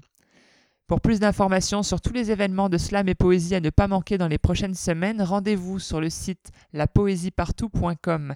Il y en a pour tous les goûts et pour tous les jours. Vous trouverez tous les liens utiles, comme je vous le disais précédemment, en description du podcast, même le Facebook de Jaime. C'était Lem pour Slam Poésie, le podcast, avec mon invité Jaime Agesta. Pour plus d'informations sur mes événements et où venir écouter les précédents podcasts, je vous invite à rejoindre mon site www.lemofficiel.com. Merci Jaime d'avoir été avec nous. Un grand merci à toi. merci à tout le monde très instructif. Puis vous l'avez entendu, dans cinq ans, on remet ça, puis on suit l'évolution. Me concernant, je vous quitte, comme à l'accoutumée, avec quelques mots de mon cru un poème que je dévoilerai bientôt sur scène à l'occasion d'une collaboration en duo avec Guillaume Goyer, que je vous invite à écouter, car il a également été mon invité de ce podcast en juillet 2019. Ce poème vous parle de migration, d'un pays où, au-delà des frontières de soi, tout simplement, je le laisse à votre interprétation personnelle. Migration. Je suis la déracinée, l'oiseau polyglotte des entremondes, la liaison des peuples qui s'enracinent depuis des générations à un lopin qui s'en moque. Je suis de nulle part et de partout à la fois, témoin des éternelles évolutions du langage. Partout, c'est chez moi, et nulle part aussi. Mon corps, mon vaisseau s'amarre où bon lui semble, en des lieux où personne ne me reconnaît. Je suis la migrante des heures dans les interstices des miroirs. Lorsque je me regarde, ce sont des milliers qui apparaissent. Chaque fragment de ma peau dénote mon manque de stabilité, à moins qu'il reflète la constance de mes errances. Je n'ai besoin de rien ni de personne pour me sentir bien, et j'ai besoin de tous pour me sentir chez moi. Je ne sais pas m'accueillir, chaque culture diffère de mes dernières habitudes, je suis l'humain passé au mixeur des certitudes.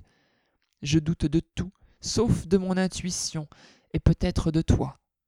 Toi, le premier regard chaleureux entrebâillant la porte qui d'un bras me tend une étreinte et de l'autre un morceau de pain. Chacun de tes nouveaux mots est une mélodie à conquérir. Je soutiendrai ton dialecte. Sois patient. Ma gratitude à ton égard, ô toi, le bienfaiteur des voyageurs, se puise à la source de ta bonté. Je suis la déracinée, non pas par force, mais par choix. Je fuis le terrorisme de la pensée unique, le conditionnement inné des ignorants qui seraient prêts à vendre père et mère pour sauver leur peau. Mon corps criait plus fort que mon esprit. Il existe des handicaps invisibles à l'œil nu, et l'emprisonnement de l'esprit par le corps en désaccord en est un. Si petite que je sois sur ce globe vitreux qu'est la terre, je construis des nids, de ci, de là, dans l'attente d'y revenir, et toujours un rapace plus grand et plus fort s'en empare, je le nommerai abandon. Aucune facette de la migration n'est négligeable lorsqu'on perd des miettes de soie sur la route des découvertes. Pourtant, je ne renonce pas à gravir les murailles de la censure, aussi hautes soient-elles. Ma curiosité mérite quelques réponses. Ma liberté en est à la fois la récompense et le prix à payer. Et tant ailleurs on m'oublie, tant on me béquille ici. Je peux alors m'accorder le répit d'un séjour dans le cœur de mes nouvelles amitiés. Déraciné, oui, riche aussi, riche de mes souvenirs, de chaleur humaine, d'aventure et d'expérience.